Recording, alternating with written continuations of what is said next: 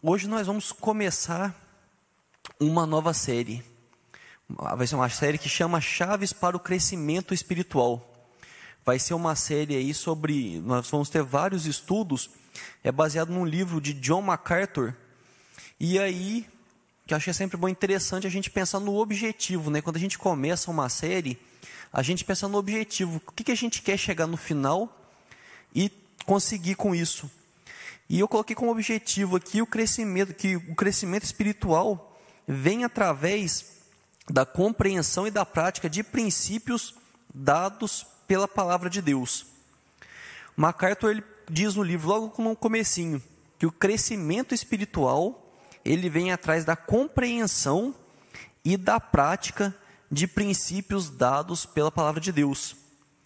E a gente vai dedicar então a compreensão e a prática desses princípios. Nós vamos estudar para identificar esses princípios, compreendê-los e colocá-los em prática. E o nome né, do, do livro e o título do, da nossa série de estudo é Chaves para o Crescimento Espiritual, que ele vem trazer né, várias chaves que, que vão destrancar o nosso crescimento espiritual.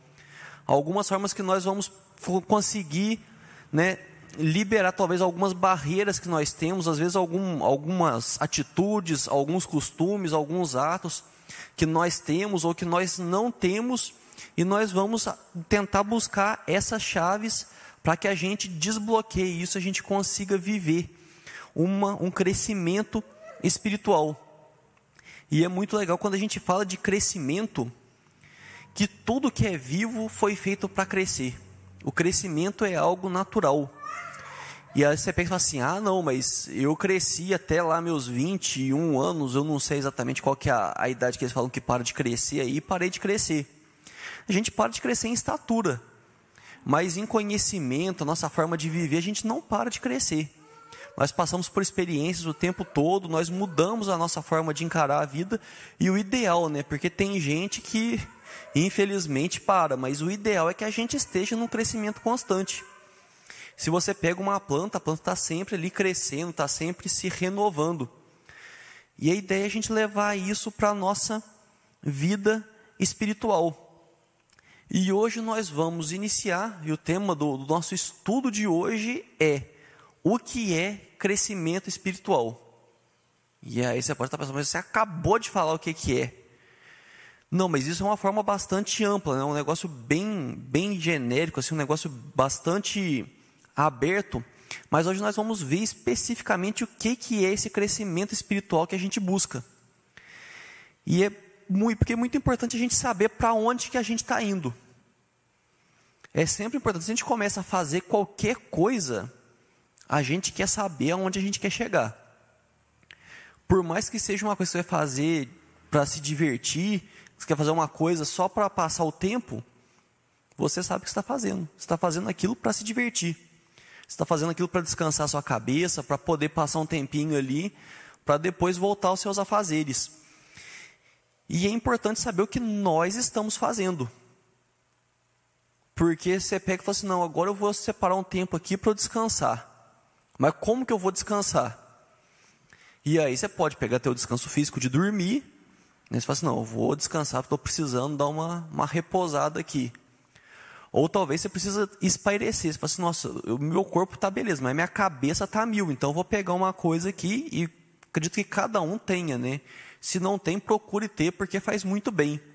Alguma coisa para que você distraia a sua cabeça, que você tire a cabeça da, daquilo que, que te preocupa, para você ter aquele descanso. Então, nós vamos, vem a pergunta, algumas perguntas né, que nós fazemos a respeito de crescimento espiritual. E a primeira é: você quer crescimento espiritual? E se você está aqui agora, muito provavelmente a sua resposta é sim. Porque se você acordou numa manhã de domingo e veio aqui para o templo, ou ligou a live na sua casa, ou se você está vendo gravada ou ouvindo podcast, você separou um tempo para isso, é porque de alguma forma você está buscando crescimento espiritual. Essa é uma resposta fácil. Uma outra pergunta é se você sabe por que você quer crescimento espiritual. Já para eu pensar assim, se eu falar que você quer, você quer, mas por que é que você quer? E essa resposta já é um pouco menos fácil. E a resposta é que é o que Deus espera de nós. Nós buscamos crescimento espiritual porque é o que Deus espera de nós. Deus espera que a gente cresça espiritualmente. E aí a gente vê isso, né, de forma bem clara, assim, de forma bem expressa, em 2 Pedro 3,18, a primeira parte que diz: Antes crescei na graça, no conhecimento de nosso Senhor e Salvador Jesus Cristo. Nessa carta de Pedro, ele pega e ele dá uma ordem, dá um mandamento para que a gente cresça. E a gente entende que a palavra de Deus é inspirada. Foi Pedro quem escreveu, mas foi o Espírito Santo, foi o próprio Deus quem inspirou Pedro a dizer isso na carta e essa mensagem ficou para a gente. Então nós queremos crescimento espiritual porque é o que Deus espera de nós. Mas aí vem a pergunta: então o que é crescimento espiritual? Você já parou para pensar isso? O que é crescimento espiritual? Porque a gente fala tanto de buscar crescimento espiritual, da gente se dedicar a um crescimento espiritual. A gente fala assim, nossa, a pessoa cresceu tanto espiritualmente, mas o que, que é, se fosse para definir? E essa já é uma resposta um pouco mais complicada. E a gente vai dedicar hoje a isso, para que a gente esteja preparado para nossa nessa série aí, para a gente saber o que é que a gente está buscando. Nós estamos falando aí de chaves do crescimento espiritual, o que é que a gente está buscando destravar. E hoje a gente vai ver, basicamente, o que não é crescimento espiritual. E talvez você vai de novo isso. Você tem mania com isso, mas é porque muito ajuda demais a gente entender o que alguma coisa não é, para a gente chegar à conclusão do que ela realmente é.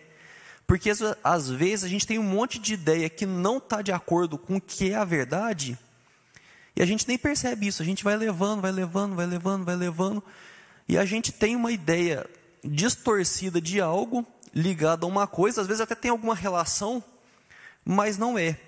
Mas também a gente vai ver o que, que é. Não vou chegar aqui só falar o que, que não é e não vou embora não. A gente vai falar também o que é crescimento espiritual.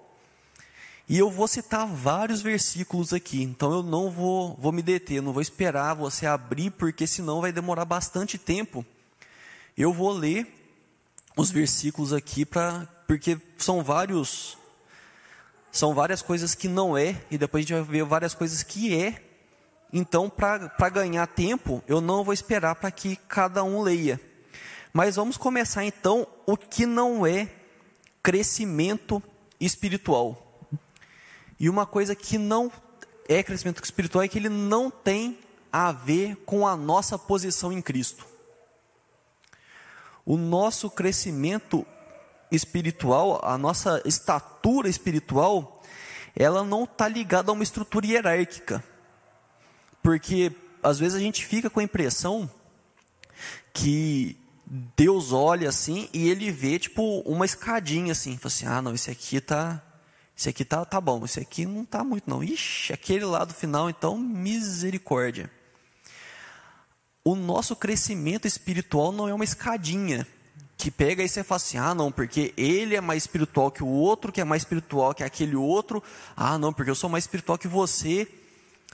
O crescimento espiritual não tem uma ideia de hierarquia, não é uma ideia de comparação. Que às vezes a gente pensa muito nisso assim, né? Porque a gente vive no mundo de comparação. A gente vive num mundo de competição, mesmo que não esteja competindo. E eu gosto muito do exemplo do lanche. Que se alguém pega e fala para você de um lanche, fala assim: ah, não, comi um lanche novo. Aí a pessoa te leva lá. Aí você come, você não vai simplesmente falar assim: nossa, esse lanche é muito bom. Você vai comparar ele com algum outro. Na sexta-feira mesmo, o João Paulo levou a gente para comer um lanche lá que eu não conhecia. E eu, comendo lanche, eu ficava pensando, né? E, e, foi uma coisa que foi discutida ali, uma comparação do lanche com os outros lanches de Alfenas. Se aquele era o melhor lanche de Alfenas, se tinha algum outro melhor, na minha opinião, dos lanches que são comercializados, porque o lanche do João Paulo ali é incomparável, mas dos lanches que, que você vai, senta no lugar e come, para mim foi o melhor. Nossa, é muito bom lanche mesmo. Mas a gente tem muita ideia de comparação. Se você pega, você vai pegar, está vendo um carro, você vai comparar esse carro com outros carros. Se você vai para colocar uma criança numa escola, se você vai escolher uma escola, você vai comparar com outras escolas. A nossa cabeça tem muito uma ideia de comparação. E às vezes a gente traz isso para a ideia do crescimento espiritual. Como se houvesse uma comparação, como se houvesse uma competição ali. E isso não tem nada a ver. E por que que isso não tem nada a ver? Porque Deus nos enxerga através de um filtro, tipo o filtro do Instagram, que é Jesus. E através de Jesus, nós somos enxergados de uma forma perfeita. Não que nós sejamos perfeitos. Presta bastante atenção nisso. Nós não somos perfeitos. Mas Deus, por causa do sacrifício de Jesus, Ele nos enxerga assim. É igual o filtro do Instagram lá. Eu nem gosto do Instagram, mas o Instagram tem um negócio que você coloca lá de filtro. E aí é a coisa mais engraçada do mundo, que aí a mulher já fica maquiada na hora, assim, ó, pá, joga uma maquiagem na cara da mulher. E aí fica do jeito, você enxerga a pessoa através daquele filtro. Aquilo que foi colocado ali muda como você enxerga a pessoa. E com Deus acontece isso, porque através do sacrifício de Jesus, Deus nos enxerga de uma forma perfeita, porque todo pecado foi pago através do sacrifício de Jesus todos os nossos defeitos, eles foram sanados ali. E aí Colossenses 2:10, a primeira parte diz: "Também nele, Jesus, estais aperfeiçoados". Através de Jesus nós somos enxer... nós somos vistos como aperfeiçoados. A gente tem muito que pedalar bicicletinha aqui na terra ainda. Mas pelo sacrifício de Jesus, a forma como Deus nos enxerga é de uma forma aperfeiçoada. E uma outra coisa que não vai estar ligado com essa ideia de competição é porque Ele próprio já nos equipou com tudo que a gente precisa. Que às vezes a gente fica querendo falar assim, não, porque eu preciso das ferramentas ali para poder ir, ir subindo. Mas aí, 2 Pedro 1,3 diz: pelo poder de Deus nos foram concedidas todas as coisas que conduzem à vida e à piedade, pelo pleno conhecimento daquele que nos chamou para a sua própria glória e virtude. Então, quando nós fomos salvos, se você reconheceu que você dependia de Jesus para ser salvo, se você reconhecia que você tinha uma condição de pecador, e que essa condição te separava de Deus, mas o preço que Jesus pagou na cruz foi ele pagou esse preço e você foi reunido a Deus. Se você reconhece isso, você recebe o Espírito Santo, o Espírito Santo te dá todas as ferramentas que você precisa para essa caminhada. Então não é você pegar e fazer, buscar o crescimento espiritual olhando para o lado, para falar assim, nossa, mas eu tenho que andar mais porque fulano parece que está mais equipado do que eu. Ah, porque fulano parece que tem mais dons do que eu. O crescimento espiritual, ele não está ligado nisso. Essa ideia, né, voltando à ideia da posição que nós temos em Cristo. Como se Deus olhasse a gente e visse uma escadinha. E um outro, um outro texto que vai nos dizer isso, que vai nos trazer para esse sentido, é o texto que está em 2 Coríntios 5, 17. Porque esse texto vai dizer que nós somos novas criaturas. 2 Coríntios 5,17 diz: E assim, se alguém está em Cristo, é nova criatura. As coisas antigas já passaram, eis que se fizeram novas. Quando nós estamos em Cristo, nós somos uma nova criatura, nós somos refeitos. Nós somos a nossa a nossa estrutura é mudada. E aí Deus nos enxerga de uma forma diferente, que aí não tem também de novo a escadinha, que vai tirar aquela ideia de que ah, não, porque há uma competição que Deus olha um, olha outro, fala assim: "Ah, esse aqui tem que comer mais arroz com feijão. Esse aqui tá bom, esse aqui tá legal. Aquele outro lá não dá nem para, nossa, então não é essa ideia do crescimento espiritual, não é uma ideia de um, de um pódio, de uma escadinha, né? Que, ah, não, agora a gente tá, acabou as Olimpíadas aí, isso aqui é medalha de ouro, isso é de prata, isso é de bronze. crescimento espiritual não tem a ver com isso. Uma outra coisa que o crescimento espiritual não tem a ver é com o favor de Deus. Ou, em outras palavras, com quanto que Deus te ama. Porque a gente tem muito essa ideia da gente pegar e tentar condicionar o nosso amor aqui, o amor nosso terreno de uns pelos outros é um amor condicional. Nós acabamos assim amando mais ou menos de acordo com o que a pessoa vive. E até amor de mãe que a pessoa fala que é um amor incondicional, não é. Não é, sinto dizer, mas não é um amor muito forte, é um amor muito diferenciado, mas não dá para dizer que é incondicional. Porque mesmo a mãe vai ter dia que ela vai estar tá gostando mais do filho e vai ter dia que ela vai estar tá gostando menos. Porque vai ter dia que vai falar assim, nossa, mas como é que faz? Agora tem dia que vai olhar, nossa, que gracinha. O nosso amor é condicional. Você pode amar absurdamente alguém, mas o seu amor vai ser condicional. Porque ele vai estar tá condicionado às circunstâncias dependendo do jeito que tá, você está vivendo ali, você está gostando mais ou menos. Se você tá, é casado, se você tem uma namorada, tem dias que está morrendo de amor. E tem dias que simplesmente gosta. Tem dias que chega na beira do aturar. Mas a questão, se assim, o nosso amor ele é condicional.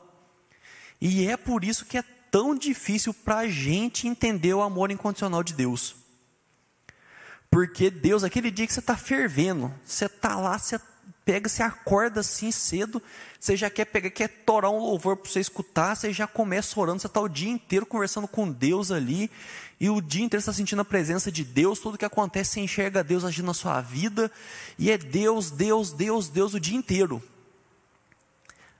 Chega um outro dia, que você acorda, você já dá um tapa no despertador assim que está atrasado, você nem lembra que Deus existe. A hora que você vai ver, você está no trabalho, você já está bravo com um e com o outro, você está resolvendo um negócio, você está querendo pegar, às vezes, pegar e colar a orelha de alguém, porque o povo está te, te enchendo. Aí chega, você vai na hora do almoço, você come correndo, aí você come, você fala assim, esqueci o jejum. Ah, amanhã nós continua. E toca, e vai, mói, chega em casa correndo, você tem um monte de coisa para fazer e tal, tal, tal, você pá, cansado, deitar, dormir você nem lembrou que Deus existia aquele dia. E sabe de uma coisa? Deus te ama igualmente nesses dois dias. E para a gente é difícil, porque se a gente fosse Deus, a gente não amaria igual nos dois dias. Ia chegar no primeiro e falar assim: ah, nossa, meu filhinho, como eu gosto, como eu amo, que gracinha. Chegar nos, nesse outro segundo dia e falar assim: ai, que ingrato fiz de tudo, preparei o dia para ele aí, nem peguei e falei, obrigado, Senhor, não falou. Que se fosse a gente, a gente caía numa dessas. Então, o crescimento espiritual, ele não está ligado à ideia de como Deus nos ama. Deus não é Papai Noel que faz uma listinha de quem que foi bonzinho, quem que foi malvado, para chegar e resolver as coisas de acordo com isso. O amor de Deus é incondicional. E tem uma frase que ela já foi bastante repetida, talvez já tenha ouvido falar essa frase, mas por mais que a gente escute, isso chegar no coração é muito difícil. Na cabeça a gente consegue colocar, fazer sentido, porque ela faz sentido. Mas chegar no coração para a gente conseguir viver isso todo dia, aí já complica, que fala que não há nada que você possa fazer para que Deus te ame mais. E não há nada que você possa fazer para que Deus te ame menos. Não importa o que é que você vai fazer da sua vida, o amor de Deus por você vai continuar constante. E isso na, faz muito sentido. A gente para e pensa, né? Porque Deus não muda, Deus sabe de todas as coisas. Mas quando a gente está no nosso dia a dia, a gente sente que Deus nos ama mais quando a gente ama mais a Deus. Quando a gente consegue perceber melhor o nosso amor por Deus, a gente consegue sentir com mais facilidade que Deus nos ama. Agora, quando a gente não consegue viver esse amor de Deus, né, aquele dia corrido lá, como aquele lá que a gente nem lembra que Deus existe, a nossa própria culpa a culpa que a gente sente por não estar tá amando Deus como a gente deveria, faz a gente entender que Deus não ama a gente também, daquele tanto. Mas da onde que eu tirei isso? Da minha cabeça? Lógico que não. E aí vem o texto de Romanos 5, de 6 a 10, que diz assim: Porque Cristo, quando nós ainda éramos fracos, morreu a seu tempo pelos ímpios. Dificilmente alguém morreria por um justo. Embora por uma pessoa boa, alguém talvez tenha coragem para morrer. Mas Deus prova o seu próprio amor para conosco pelo fato de Cristo ter morrido por nós quando ainda éramos pecadores. Logo, muito mais agora, sendo justificados pelo seu sangue, seremos por ele salvos da ira.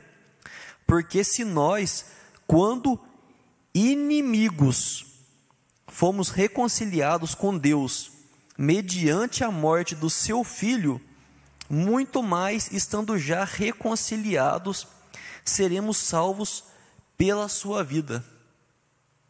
Esse texto fala que quando Jesus se entregou por nós, a nossa condição era de inimigos. A gente sendo inimigo de Deus, porque o pecado faz isso, ele se fez homem e entregou a vida por nós o Filho de Deus foi sacrificado por nós quando nós éramos inimigos. Inimigos. Então isso mostra como que assim é incondicional. Ele nos amava mesmo quando a gente não estava nem aí para ele. Quando a gente até se sentia incomodado por ele. Ele já nos amava. E aí, depois que foi pago um preço, esse preço tão alto, como é o amor dele? E é por isso que nós podemos dizer que o amor de Deus é incondicional. E que o nosso crescimento espiritual não tem relação com quanto que Deus nos ama, porque o amor de Deus ele é constante. Não tem como a gente pegar e falar assim: "Ah, não, porque eu acho que eu cresci mais espiritualmente porque eu estou sentindo que Deus me ama mais". Porque o amor de Deus é constante, o amor de Deus é incondicional, ele continua reto, ele continua numa constante. Então nós, o crescimento espiritual não tem a ver com o amor que a gente sente de Deus, porque o amor que nós sentimos de Deus é uma percepção nossa e não é exatamente uma medida de estatura espiritual. Uma outra coisa que também não é crescimento espiritual que não tem a ver é idade. Porque idade não mede espiritualidade. Às vezes você pega criança que você nem acredita, você fala assim: ah, não, deve estar tá repetindo, deve estar tá só imitando. Que não é possível. Mas você vê criança que ferve na fé ali, criança com fé, que ora, que coloca as coisas diante de Deus, que reconhece Deus nas coisas. E às vezes é pessoa aí que está já com cento e tantos anos de idade e simplesmente não consegue perceber. Não consegue perceber como Deus age, como Deus está aí na criação.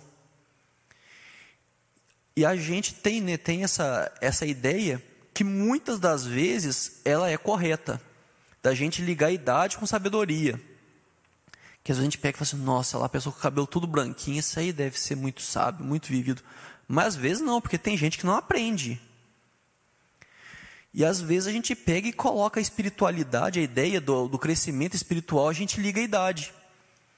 E a gente corre o risco de pegar, às vezes, uma pessoa que ela já tem ali uma certa idade, mas não tem intimidade nenhuma com Deus, e acreditar que ela já cresceu muito e pega uma criança que, às vezes, ali pelo Espírito Santo, já teve um bom relacionamento com Deus, mesmo sendo criança e a gente despreza aquilo.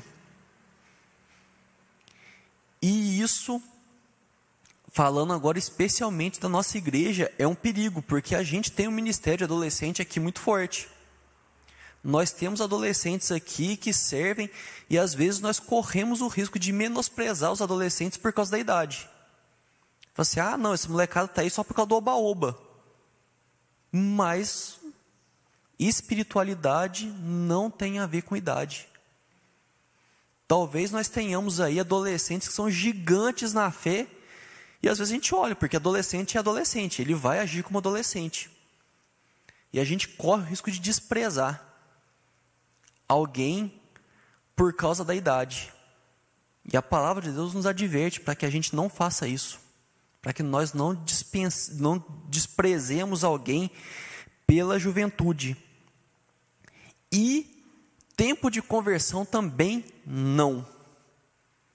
Que aí você fala assim, não, mas não é questão de idade, mas é porque, né, a pessoa está 50 anos na igreja. Uma pessoa pode frequentar uma igreja durante 50 anos só por costume. Que ela foi de pequenininha, foi levada na igreja, acostumou que domingo é dia de ir na igreja. Domingo você vai, coloca a roupinha, vai pegar a Bíblia, vai, senta na igreja, levanta, canta, senta, escuta a palavra, fala amém, vai embora e não mudar nada a vida dela. É possível isso. E às vezes fala assim, não, porque a pessoa, nossa, está não sei quanto tempo na igreja. Tá, a pessoa está não sei quanto tempo na igreja, mas Deus não está no coração dela. É possível. E a gente, assim, não tô, não tô falando para gerar desconfiança em ninguém, mas é porque às vezes a gente corre o risco de achar que crescimento espiritual tem a ver com tempo de conversão. E não tem. É o agir de Deus no coração das pessoas. Uma outra coisa que não tem a ver com crescimento espiritual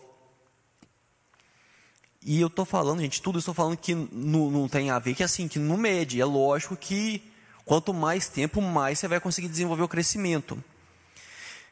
Mas não dá para a gente pegar e usar só isso para medir.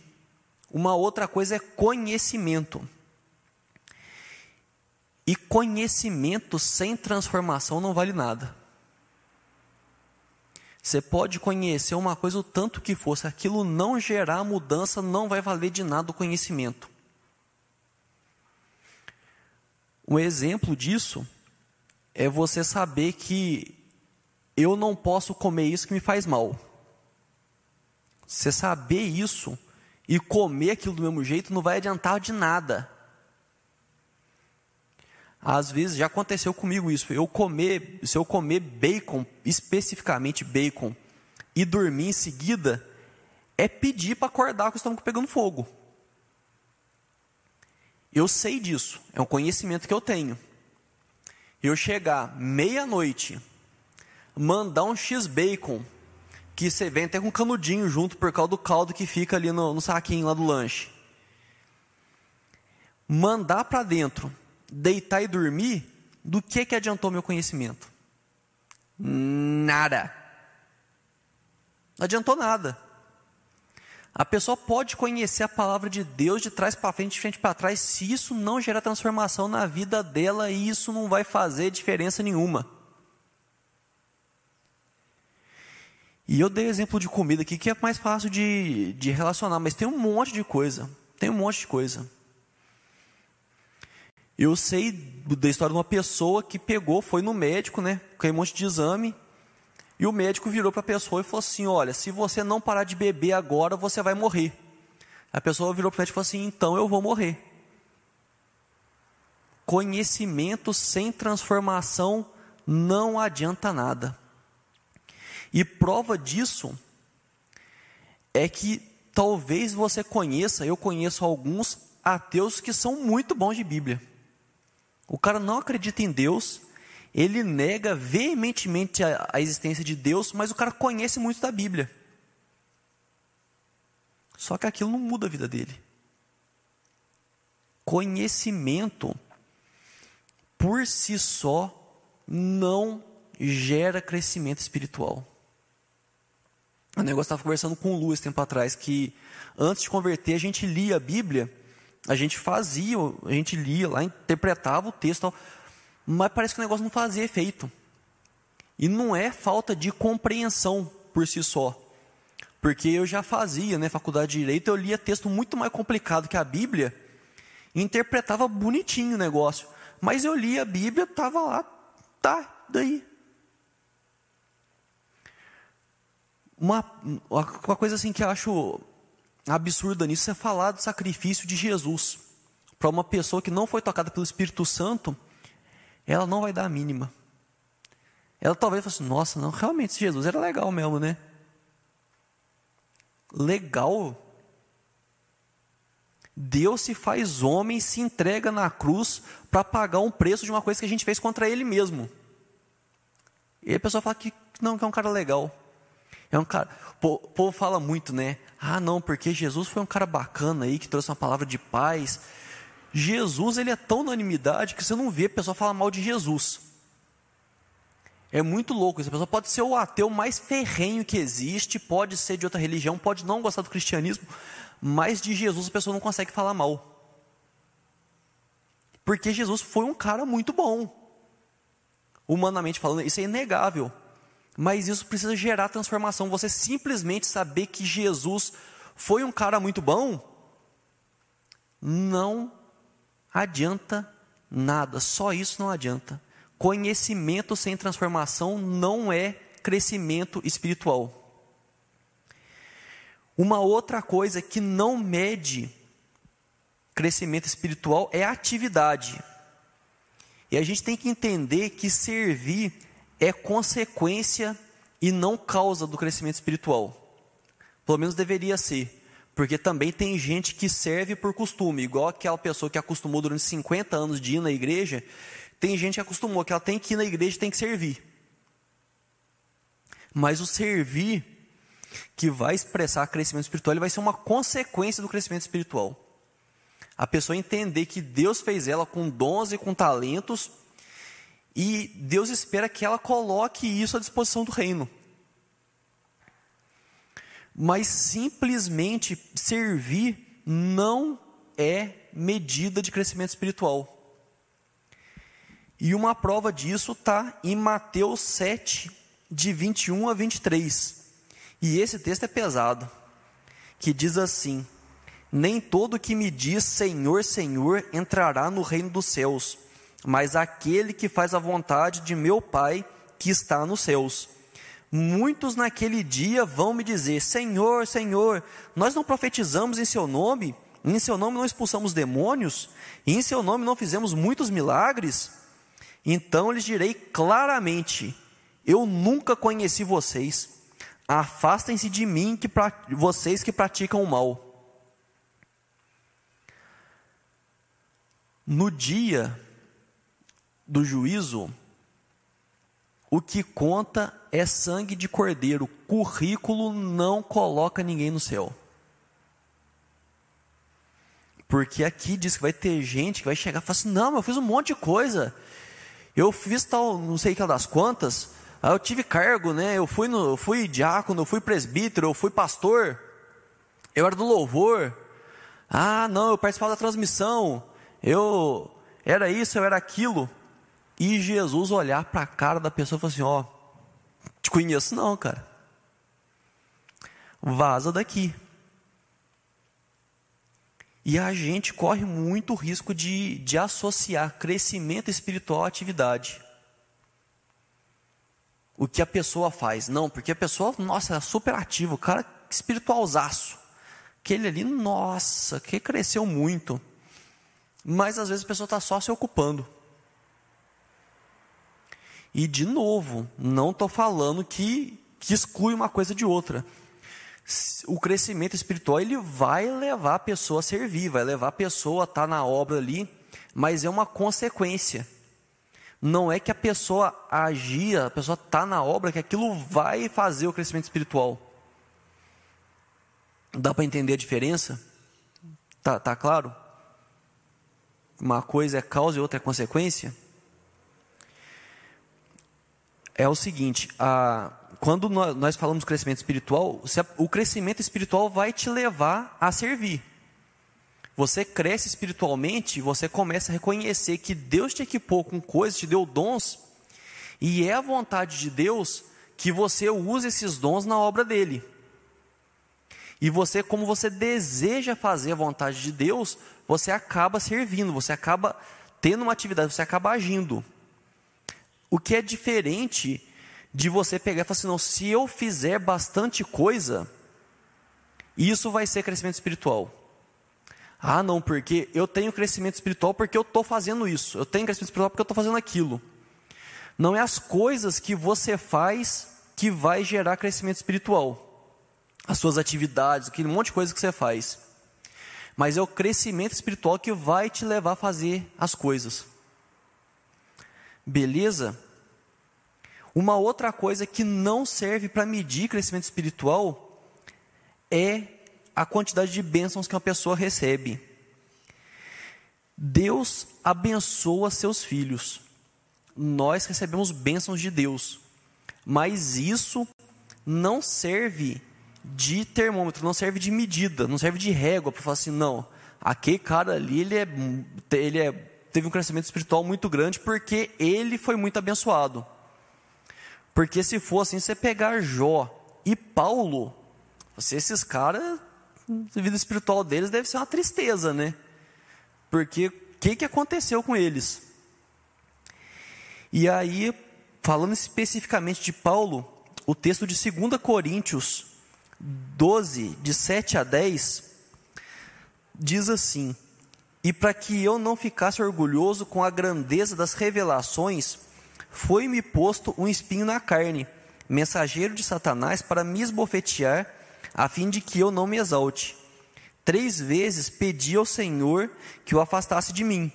Então ele me disse: A minha graça é o que basta para você, porque o poder se aperfeiçoa na fraqueza. De boa vontade, pois, mais me gloriarei nas fraquezas, para que sobre mim repouse o poder de Cristo. Por isso sinto prazer nas fraquezas, nos insultos, nas privações, nas perseguições, nas angústias, por amor de Cristo, porque quando sou fraco, então é que sou forte. E esse texto é uma paulada, porque a gente gosta de ser forte, né? Nós queremos ser fortes, nós queremos pegar, chegar, olhar para a situação e falar: não pode deixar que eu encaro, pode deixar que eu resolvo.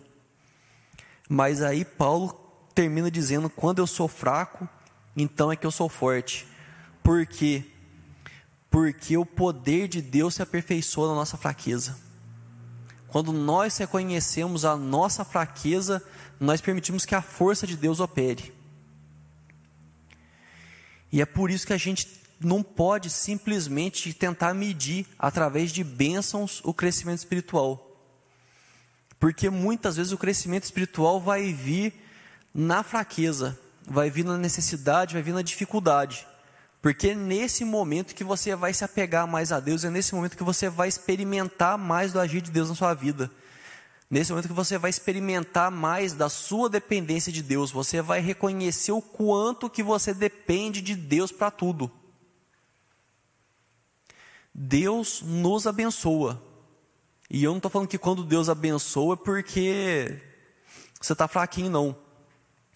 Mas nós, como seres humanos, tendemos com muita facilidade de esquecer de Deus quando tudo está bem. Quando tudo está certinho, quando tudo está em paz, quando tudo está tranquilo, nós, infelizmente, tendemos a esquecer de Deus. E para isso basta você olhar para a sua vida e ver quanto que você ora mais. Quando está tudo bem, tua família está em paz, o dinheiro está tranquilo ali, está tudo beleza, a saúde está super em dia, aí você ora dez vezes mais para agradecer a Deus por tudo que Ele tem feito na sua vida, né? Até parece.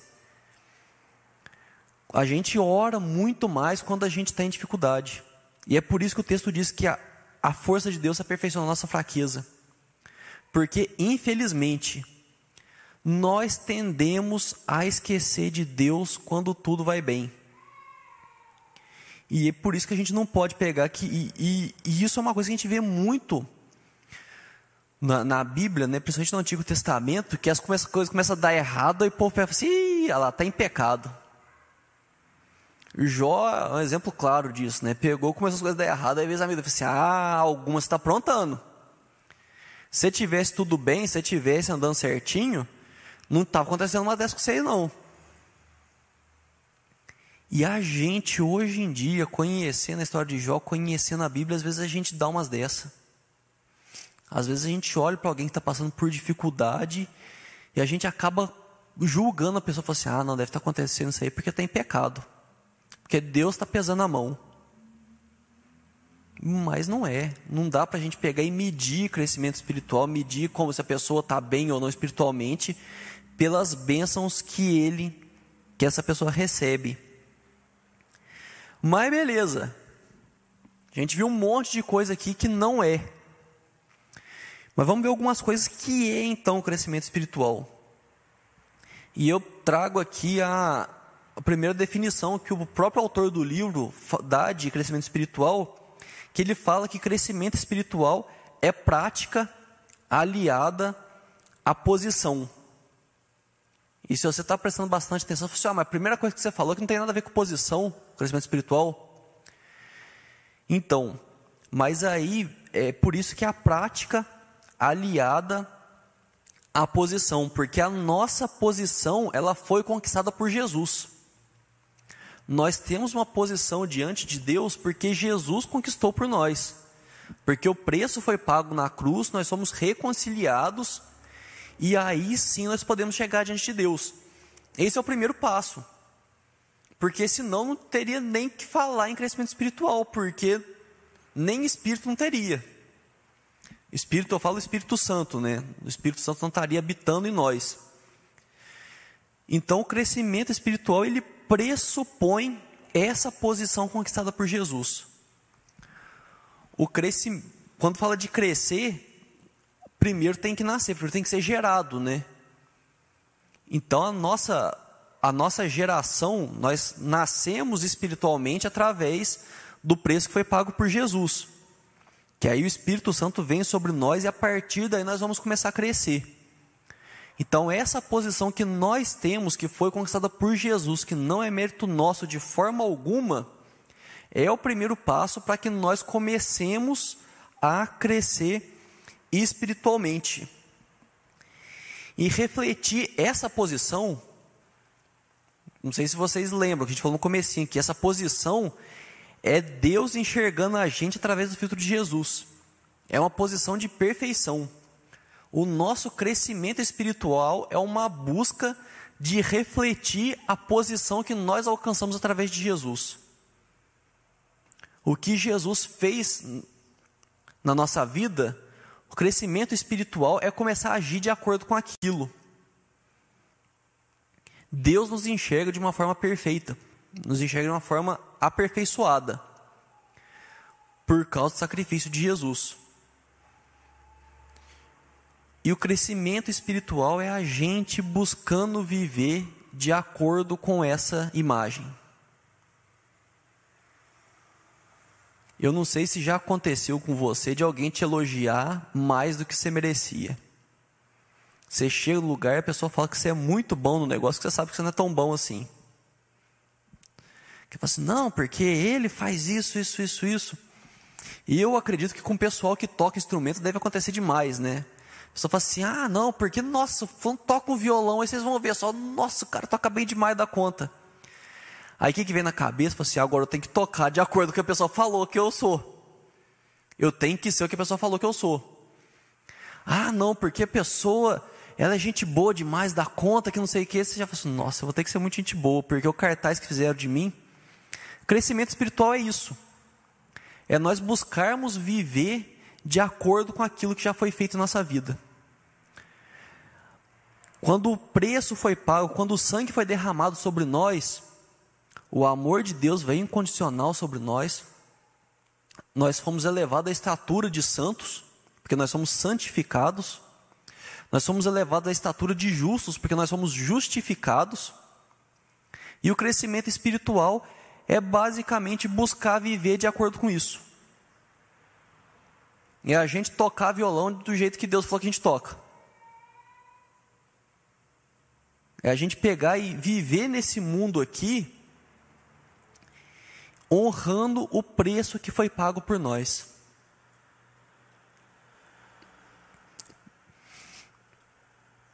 Aí ele, então aí refletir essa posição em uma experiência progressiva. Porque não é simplesmente o Espírito Santo vir habitar em você, você acreditou, você creu. Você entendeu que o sacrifício foi feito em seu nome, o Espírito Santo veio, habitou em você, pá, automático, né? Agora eu sou um Jesus Júnior. Não, é um negócio progressivo, porque a gente tem que abandonar a nossa forma de viver anterior. Nós temos que mudar a nossa forma de pensar, a nossa forma de agir, a nossa forma de falar. E agora, então, como que a gente pode chamar esse crescimento? Algumas formas que a Bíblia trata desse crescimento espiritual. Como que a, o crescimento espiritual é mencionado na Bíblia. E aí, uma forma é combater o bom combate. Timóteo 6, de 11 e 12. Mas você, homem de Deus, fuja de tudo isso. Falando das coisas erradas. Siga a justiça, a piedade, a fé, o amor, a perseverança, a mansidão. Combata o bom combate da fé.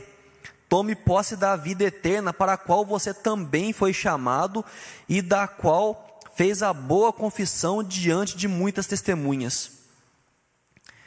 É legal que ele fala, olha só, e que, que, que a gente que é, que é reformado, presbiteriano, a gente fica até meio arrepiado, né? Aí, tome posse. Fala de tomar posse, a gente já fica até meio assim, né? Porque você não declara a bênção, tome posse. Mas essa aqui tá suave, tá tranquilo essa aqui, porque Deus está falando para a gente tomar posse. Tome posse da vida eterna para a qual você também foi chamado. Combater o bom combate é a gente tomar posse da vida eterna que nos foi dada. É entender que o preço foi pago para que a gente tenha vida eterna.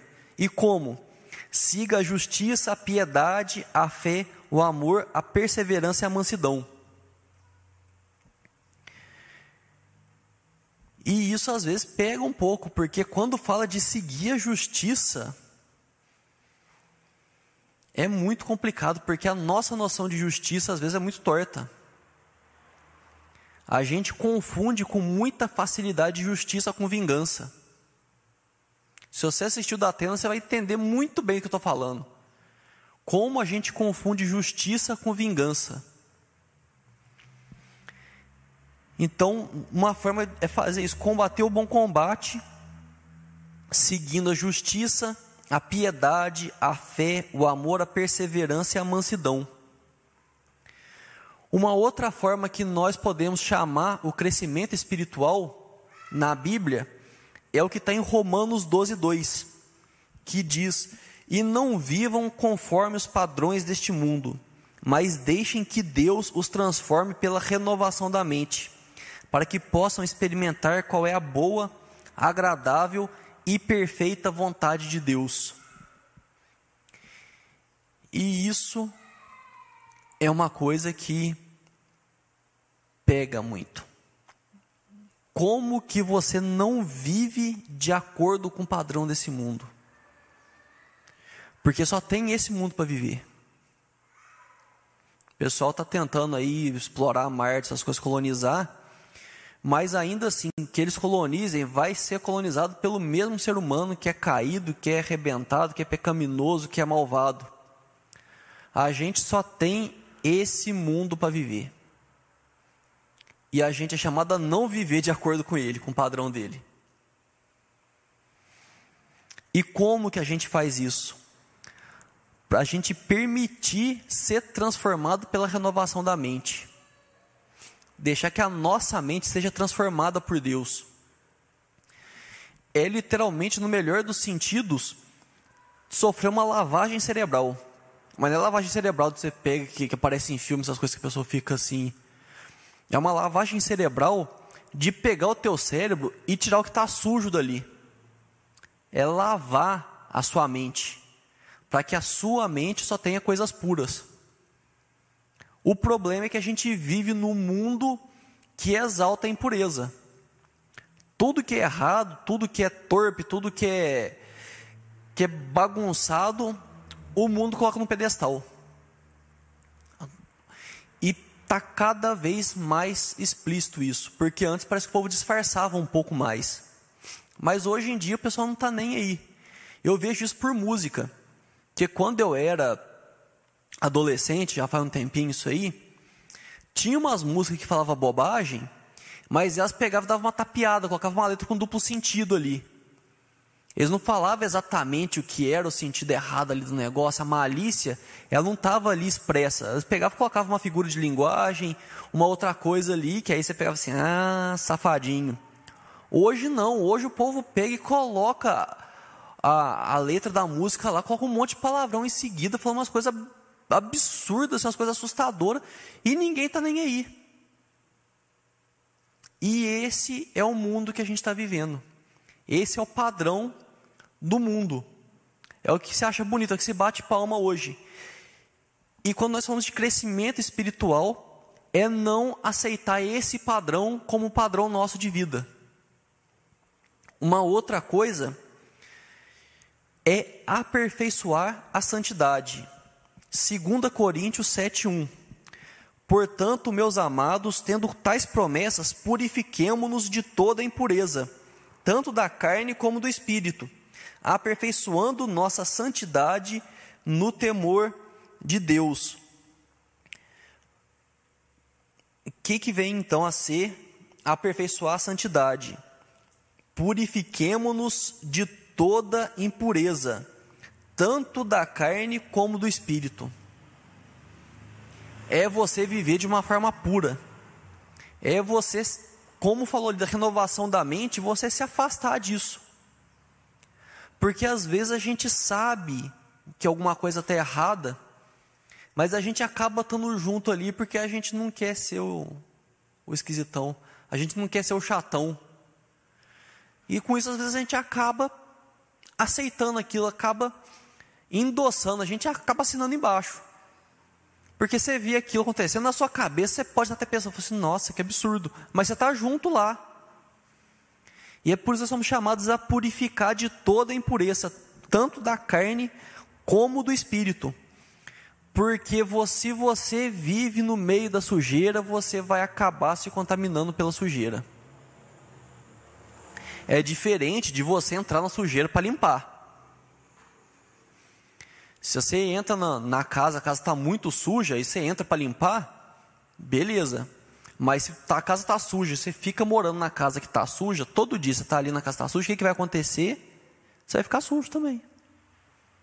É simplesmente isso. Nós devemos ir a lugares sujos, né? Nós devemos ir até a sujeira, mas para limpar.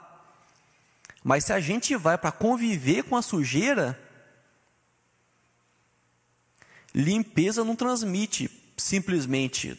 Você pega e fala assim, se eu ficar aqui e for bem limpinho, eu vou acabar limpando esse lugar se eu não fizer nada. Dá super certo, né? Assim, não, em vez de eu, lá, de eu limpar a casa, eu vou tomar três banhos por dia que a casa vai ficar limpa, porque eu sou limpo. Só porque eu estou aqui. Uma outra forma da gente enxergar o crescimento espiritual na Bíblia é prosseguir para o alvo. Filipenses 3,14. Prossigo para o alvo, para o prêmio da soberana vocação de Deus em Cristo Jesus. Até aquela musiquinha do meu alvo é Cristo, né? Eu não vou cantar aqui não, porque ninguém merece. Mas é prosseguir para o alvo. É você pegar e ter em mente que você está indo até Cristo. O que que você faz? Eu trabalho, eu estudo, eu cuido da casa, mas o teu alvo deve ser Cristo, independente do que você faça. A sua vida deve ser focada em Cristo. Tudo o que você faz. Que crescimento espiritual é ter uma vida que o teu alvo é Cristo. Porque aí você deixa de viver uma, uma ilusão de que vida espiritual é feita de domingo à noite. Porque muita gente acha que vida espiritual é vir no culto. E agora que, pela pandemia, tem culto online, tem gente que acha que vida espiritual é ligar o culto online e deixar o celular, o computador, o que quer que seja, falando sozinho enquanto você faz outras coisas. Vida espiritual, crescimento espiritual é viver tendo Cristo como alvo. É que cada coisa da sua vida aponte para Cristo. Isso é crescimento espiritual. E por fim, crescimento espiritual é ser edificado e confirmado na fé. Colossenses 2:7. estando enraizados e edificados nele e confirmados na fé, como foi ensinado a vocês, crescendo em ações, em ação de graças. Raizados e edificados em Deus. É ter raiz. E essa ilustração é muito legal, porque árvore grande com raiz pequena não aguenta vento. Eu trabalhava na, num lugar lá em Machado, era uma fazenda experimental, e, e é muito bonito lá, era bem arborizado, assim, tinha umas árvores gigantes lá, tinha umas árvores muito grandes. E teve uma vez, eu trabalhava lá, deu um vendaval, que eu nunca vi coisa parecida. E aí tinha umas árvores gigantescas, que elas caíram, o vento derrubou a árvore, arrancou a árvore com raiz e tudo do chão. Só que você ia ver, a raiz da árvore era pequenininha, a árvore lançou pouca raiz. E é por isso que é importante estar tá enraizado. Crescimento espiritual, muitas vezes, vai ser muito mais jogar a raiz para baixo do que crescer para cima. Porque às vezes a pessoa está lá, você olha a pessoa, a pessoa está lá, você fala assim, nossa, é um gigante da fé, só que a raiz da pessoa é isso daqui. Primeiro ventinho, pá, está no chão. Então, muitas vezes, o nosso crescimento espiritual não vai ser visível, porque o nosso crescimento espiritual vai ser enraizar, vai ser lançar raízes, para que quando vem o vento forte, a gente consiga continuar de pé. Então, concluindo já para encerrar, a gente deve entender que o crescimento espiritual, ele é um processo. O crescimento espiritual não é uma coisa que você faz assim, você não me converti, aí eu vou ter um crescimento espiritual e depois eu vou ver daquele jeito. Crescimento espiritual é um processo e deve ser constante. E isso é muito importante. E eu quero falar agora especialmente para você, velho de igreja. Você que já está 50, 60 anos na igreja e está pensando, assim, nossa, crescimento espiritual, esse negócio não é para mim não, eu já estou na... Já completei a tarefa, né? Não é. Crescimento espiritual é um processo e deve ser uma constante. Sempre tem espaço para melhoria e o maior beneficiado é você. Porque quando a gente fala, é o que a gente falou no começo, o crescimento espiritual não é para a gente ficar mais bonitinho para Deus. Porque Deus já enxerga a gente através do filtro de Jesus. O crescimento espiritual é importante para nós, para que a gente aproveite melhor a nossa vida com Cristo. Para que nós possamos, na nossa vida, enxergar mais como Deus age em cada um de nós. Que a gente possa enxergar mais do cuidado de Deus. Para que nós possamos viver uma vida mais tranquila, que a gente tenha mais raízes, que o vento não nos abale, que nós consigamos passar os dias, mesmo que a gente, sem ficar apavorado, assim, nossa, acho que Deus não está me amando hoje. O crescimento espiritual é uma constante. E nós devemos buscar sempre, porque sempre tem espaço para crescimento e sempre vai nos beneficiar esse crescimento. Amém? Vamos fechar nossos olhos então para orar? Senhor Deus, Pai, obrigado, Senhor, porque outra vez estamos aqui reunidos para conhecer mais do Senhor, conhecer mais da Sua vontade, Deus. Muito obrigado, porque o Senhor nos deu ferramentas para crescer espiritualmente, Senhor Deus. Tudo que nós precisamos para crescer espiritualmente, o Senhor já nos deu, Pai. E nós te louvamos por isso, porque o Senhor sempre faz o mais difícil, Deus. Nós queremos colocar diante de Ti, Senhor Deus, esse que esse, essa essa, essa série de estudos que teremos, Pai, que venha nos edificar, Senhor Deus, que nós possamos crescer espiritualmente, Pai. Nós não, crescemos, não queremos crescer simplesmente para que o Senhor nos ame mais, porque o Senhor já nos ama de forma incondicional, Senhor Deus. Mas nós buscamos o crescimento para que nós tenhamos o privilégio de experimentar mais do Senhor, Deus. Nós pedimos que o Teu Espírito Santo esteja conosco, porque nós não conseguimos crescer sozinho. Nós só conseguiremos crescer através da ajuda do Teu Espírito Santo, Senhor. Nós pedimos que a nossa vida seja um eterno perseguido alvo que é o Senhor Jesus Cristo. Nós não queremos viver para nós, nós não queremos viver de acordo com as nossas simples vontades, mas que tudo que nós façamos tenha como alvo o Senhor, ó Deus. Nós pedimos que o Senhor não seja só nosso, nós queremos que o nosso crescimento espiritual ajude outras pessoas a crescer também. Nós queremos nos colocar nas Suas mãos como obreiro seu, Senhor Deus. Queremos levar pessoas a Ti para a salvação. Queremos edificar pessoas próximas a nós, Senhor Deus. Então ouve a oração do seu povo e ajuda cada um, Senhor Deus. Toca o coração de cada um. Coloca em cada um o desejo ardente, Senhor Deus, de fazer o seu nome conhecido, de caminhar junto com pessoas, Senhor. Queremos clamar também que o Senhor dê uma boa tarde de domingo a todos nós, que o Senhor esteja desde já preparando o culto que será prestado a Ti, às cinco e meia, Senhor Deus, e às sete e meia. Que o Senhor esteja desde já preparando o seu servo que vai ministrar a palavra, Senhor Deus, no nome santo de Jesus, Pai. Abençoe cada um. Que o nosso, que o jejum que vai ser entregue seja recebido também por você, Deus. No nome santo de Jesus, Pai, nós te agradecemos por tudo que o Senhor tem feito, por tudo que o Senhor ainda fará, mas especialmente por quem o Senhor é. E é no nome santo de Jesus que nós oramos. Amém.